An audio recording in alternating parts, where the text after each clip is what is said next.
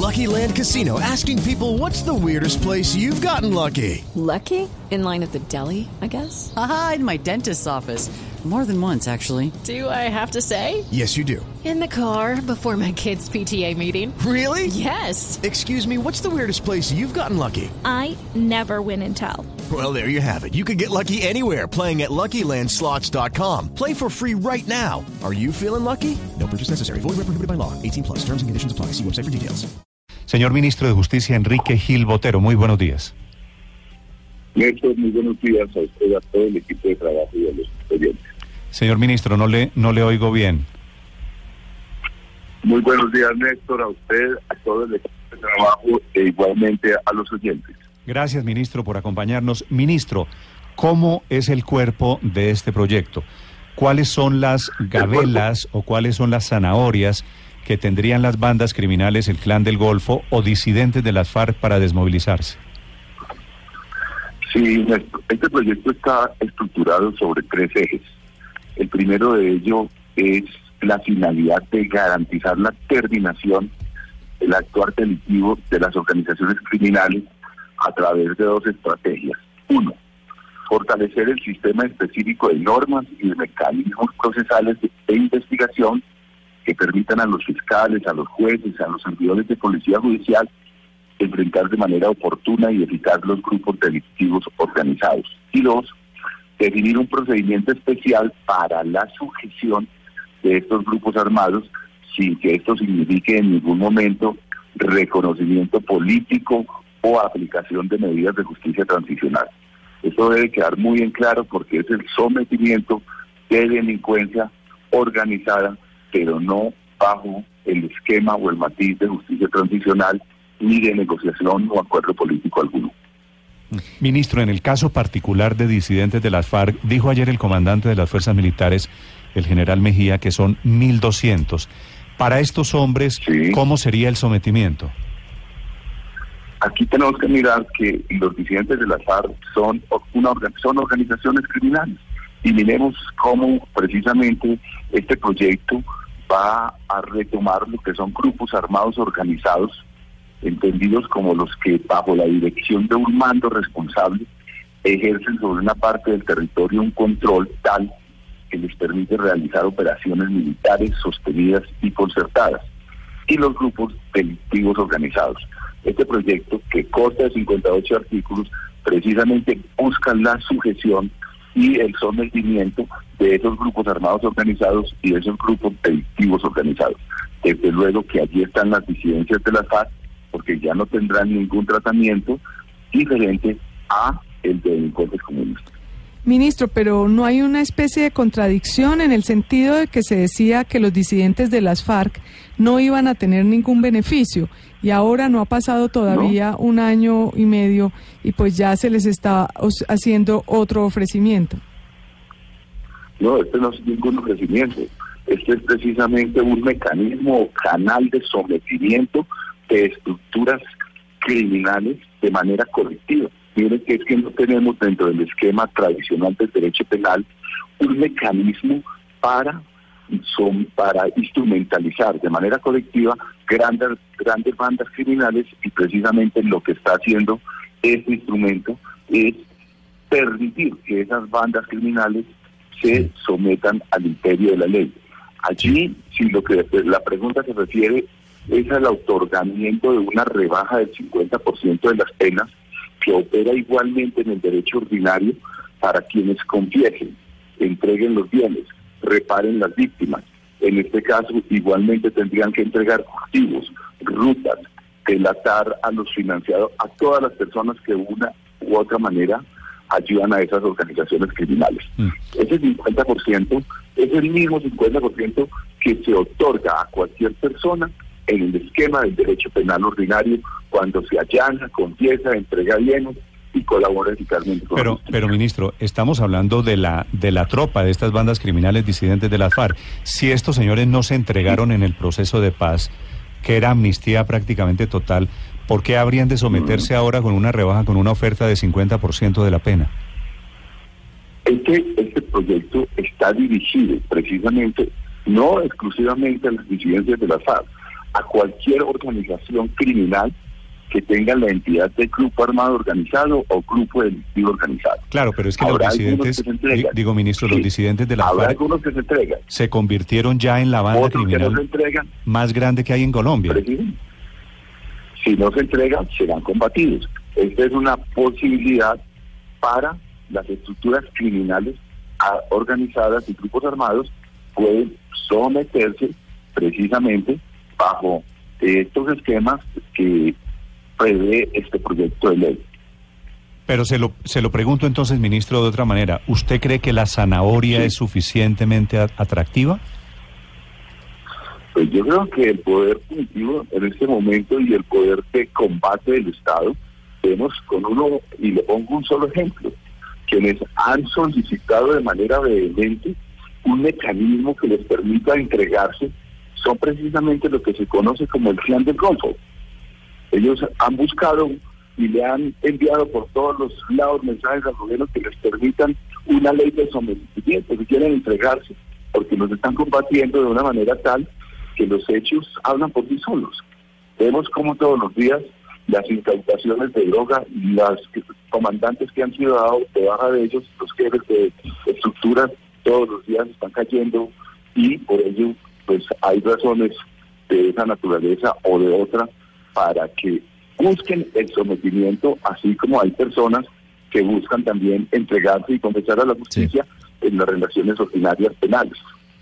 Ministro, con mucho respeto, eh, quisiera preguntarle si es un mensaje adecuado para los colombianos, de una parte, siempre que termina un proceso de negociación política, decir que esta es la última oportunidad para quienes formaban parte de esos grupos ilegales y que si no se someten a lo que define un acuerdo de paz, pues los dejó el tren de la historia y serán combatidos con todas las armas del Estado y serán perseguidos sin cuartel para que luego en pocos meses de nuevo se abra una puerta como estas que se le está abriendo a Gentil Duarte, a Iván Mordisco y a los 1.200 integrantes de las FARC que después de haberse desmovilizado, después de, de haber entregado las armas, eh, fueron a las disidencias?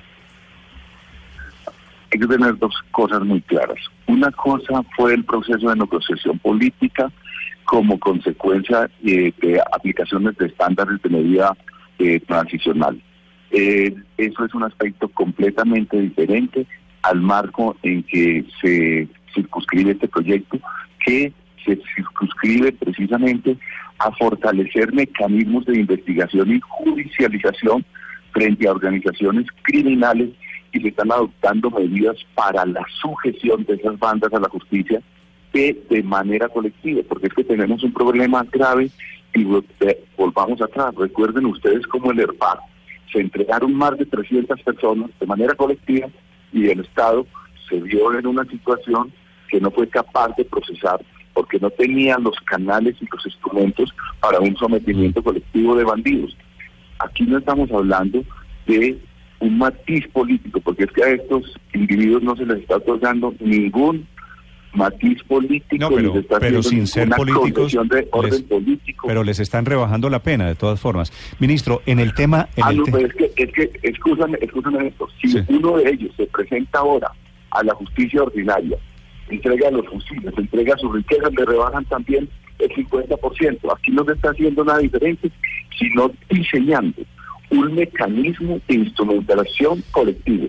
Pero en el capítulo primero se están generando unas conductas punibles nuevas precisamente para sancionar y combatir este tipo de delincuencia. Mm. Allí, por ejemplo, se generan medidas punitivas diferentes, como el constreñimiento ilegal por parte de esos miembros de grupos delictivos, se modifica el concierto para delinquir para agravarlo, se sanciona el asesoramiento a grupos delictivos organizados.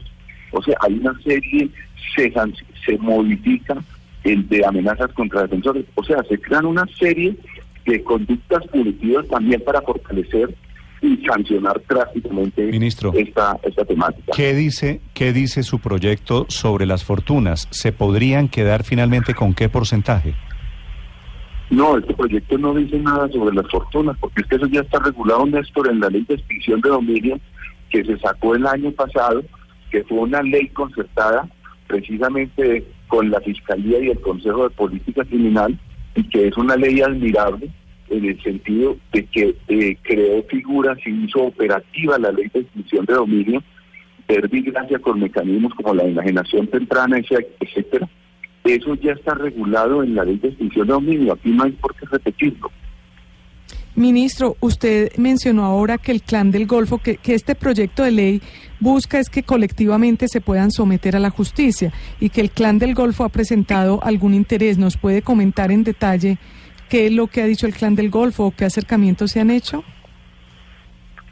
Desde el pasado y a través de la vicepresidencia, y representantes, abogados del Clan del Golfo han manifestado su interés en que se les permita un mecanismo de sometimiento colectivo, porque es que dentro de las estructuras normativas del derecho penal ordinario ya no, existen. Vemos como en el ERP fracasó completamente cuando se entregaron 300 personas.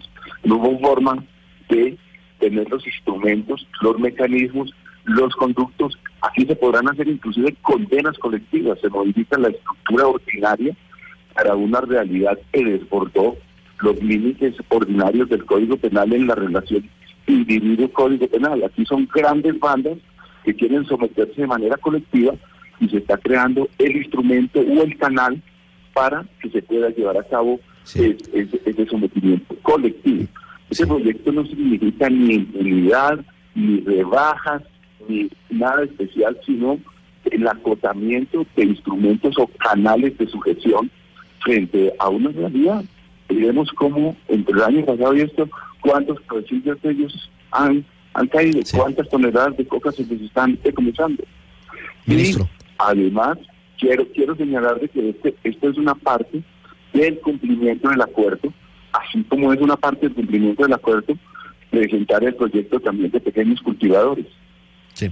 Antes de, de, pasar a ese proyecto que también es interesante, ministro, Usted nos dice que no hay rebajas de pena adicionales para los eh, integrantes de las bandas criminales que se sometan a ese proyecto si llega a ser aprobado por el Congreso. Y están incluidas ahí pues las disidencias de las FARC, indudablemente están incluidas. Pero no es eh, una rebaja de penas. Sí, claro, pero no es una rebaja de penas, señor ministro, eventualmente un principio de oportunidad o eventualmente darles beneficios como unas condiciones carcelarias diferenciadas o eventualmente una rebaja del 50% de la pena? Aquí, este, en esta, eso precisamente tiene que ser objeto, ya será objeto del fiscal, pero en el proyecto realmente lo que se contempla es lo que se contempla en la misma justicia ordinaria que rebaja de un 50% siempre y cuando confiesen, reparen las víctimas, entreguen los bienes, hagan una confesión y un sometimiento total, no a medias. Y eso está en el Código Penal, en el Código Penal ordinario también para quienes se allanan, confiesan y colaboran con la justicia. Pero ministro, aquí no se está haciendo me, ha dicho varias veces, eso está en el Código Penal. Yo entiendo que hay unos beneficios en el Código Penal, pero si eso fuera suficiente, pues usted no estaría presentando otro proyecto de ley. La razón por la que lo está presentando es para facilitar la desmovilización colectiva, ¿cierto?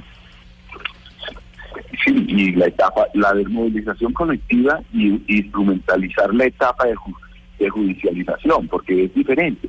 La etapa de judicialización inclusive va a permitir eh, unas estructuras diferentes a las ordinarias, cómo se hace la presentación de la acusación colectiva, cómo se hacen, digamos, las decisiones, inclusive sentencias colectivas. Entonces estamos creando los mecanismos o el instrumento para efecto de eso. Inclusive mire usted, en materia, uno de los temas que siempre ha, se ha preguntado, en materia de extradición, no, la extradición sigue tal como está.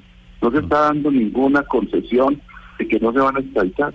El artículo 57 expresamente señala el, tópico de la extradición. O sea, no se está dando, digamos, ventajas de esa naturaleza, sino que lo que se quiere es el cumplimiento e implementación del acuerdo de paz, precisamente buscando la paz en todos los, en todas las estructuras, en toda la dimensión de la sociedad, es crear un mecanismo de sometimiento, un canal, unas normas que permitan precisamente salvaguardar fracasos y lecciones como las del pasado, donde no se pudo judicializar a 300 personas.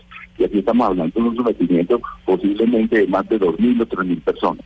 De 2.000 o 3.000 del clan del Golfo, dice usted. Es el mero clan. Sí, pero ¿qué pasa, ministro? ¿Qué pasa si el clan del Golfo con este proyecto no se desmoviliza? Usted se queda con el pecado y sin el género, es decir, con la oferta de, impunidad y los señores rechazando la oferta de impunidad. No, aquí esa pregunta está mal formulada. Aquí no hay ninguna oferta de impunidad. Este proyecto no busca impunidad. Este proyecto busca precisamente el sometimiento a la justicia. A la fiscalía y los jueces impongan las condenas.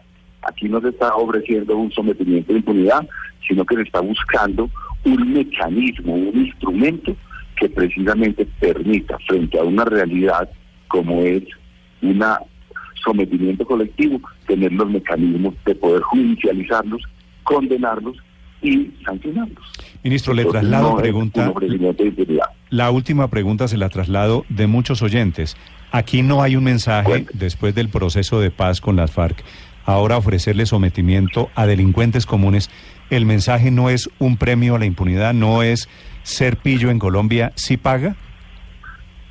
No, vuelvo y repito, no es ningún ofrecimiento ni ninguna concesión de impunidad, es todo lo contrario, es habilitar un conducto para que la ley se imponga, se judicialicen y se condenen a las personas. Y judicializar y condenar personas apenas superiores a 30 años, pues no creo que sea, sea impunidad. Sí, ministro, pero precisamente para que la gente no vea esto como otra muestra más de impunidad y que el crimen paga, ¿cómo van a hacer para que estas bandas entreguen todas las tierras, todos los negocios, todos los dineros que acumularon durante todos estos años vinculados al narcotráfico? ¿Cuánto es lo mínimo que deberían poner sobre la mesa para que se justifique este proceso de sometimiento? La verdad y la entrega tiene que ser total.